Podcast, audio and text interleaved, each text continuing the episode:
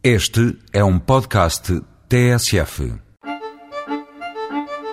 Aproxima-se o São João e a maior festividade do Porto marca a cidade, a região norte e, por contágio, Portugal inteiro. Assim nos ajude a Seleção Nacional. Confesso que não só fico contagiado, como me transfiro para a cidade invicta nestas festividades.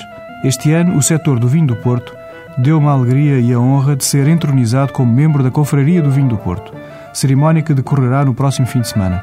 As festas continuam com o alho porro na noite de 23 e entram pelo Rio Douro adentro na regata anual de Barcos Rabelos das várias casas de vinho do Porto no dia de São João.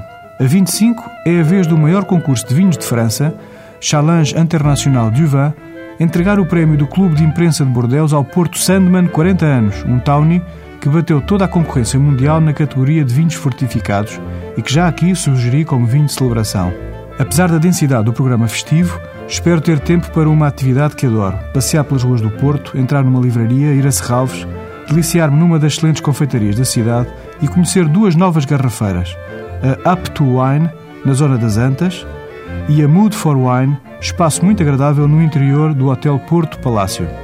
Como vinho diário, proponho-vos hoje o tinto da Extremadura Quinta do Gradil, colheita de 2004, e como vinho de celebração, o Porto Vintage Quinta do Vesúvio de 94.